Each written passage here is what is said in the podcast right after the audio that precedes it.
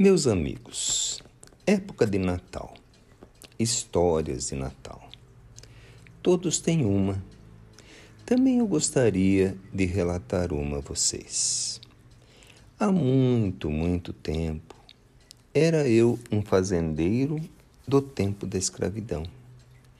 Criado que fui com os costumes da época, muito rígidos, aliás, com referências a patrões, a senhores e a escravos. Com isso, a convivência na nossa fazenda era muito pequena. Não havia relações em absoluto entre os filhos dos senhores e os filhos dos escravos, nem com os escravos, e assim eu fui criado. Muitas vezes ia eu ao alto da casa grande e avistava os filhos dos escravos, que eram numerosos, naquela alegria, naquele corre-corre da alegria infantil. E eu, na minha mente infantil, pensei que eu era o escravo e eles eram livres. Podiam correr, podiam subir em árvores, e eu não.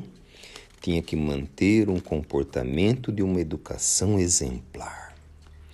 Às vezes acompanhava meu pai nas andanças pela fazenda.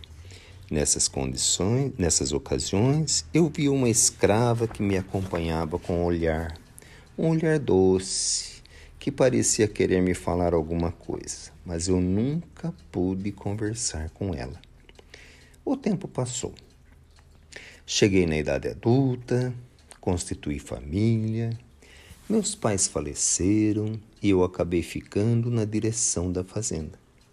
Aos poucos comecei a fazer mudanças, porque não concordava com aquela distância entre as pessoas. Em uma época de Natal, minha esposa quis ir passar na casa de seus pais. Eu, alegando uma indisposição, disse: Vai você na frente, amanhã estarei melhor e irei te encontrar e fiquei sozinho na fazenda. Antes de ir, minha esposa pediu que algumas escravas fizessem uma ceia para mim. Elas fizeram e me aguardavam a ordem de servir. Eu tinha feito algumas mudanças de aproximação, mas não tantas como queria, porque a sociedade da época não permitia. Eu não tinha ainda vencido essa barreira. À noite fui na varanda e vi e ouvi a alegria que havia entre os escravos, como nos meus tempos de criança. Uma cantoria de alegria, e desejei ir até eles. E uma voz interior me disse: Por que não? É hora de vencer esta barreira. Chamei as escravas que tinham preparado a ceia e elas me perguntaram: é hora de servir? Respondi: Não. Juntem tudo e me acompanhem. Fui com elas para o terreiro.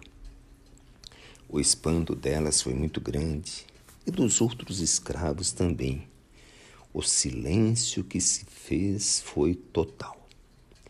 E aquela escrava, do olhar doce, se adiantou e disse: Senhor, Alguma coisa estamos fazendo de errado? Olhei bem para ela e perguntei: Qual é o seu nome? Balbina, senhor.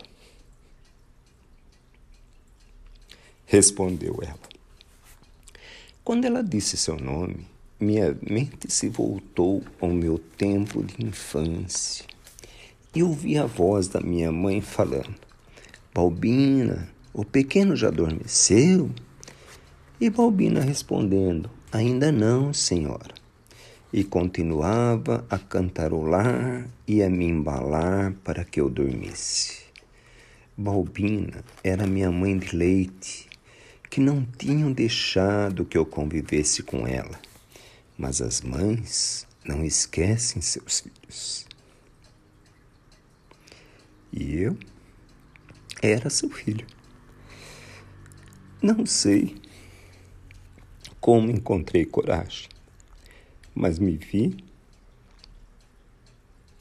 abraçando Balbina e dizendo: Canta, Balbino. Canta para mim. Quero ser pequeno novamente. Quero sentir o embalo dos seus braços. E Balbina cantou. E a distância sumiu. Nunca mais. Nunca mais me afastei deles. Mudei minha maneira de vê-los, de tratá-los. Não consegui mudar os outros, porque a sociedade da época era muito rígida quanto a isso. Mas eu mudei. Esta é a minha história de Natal.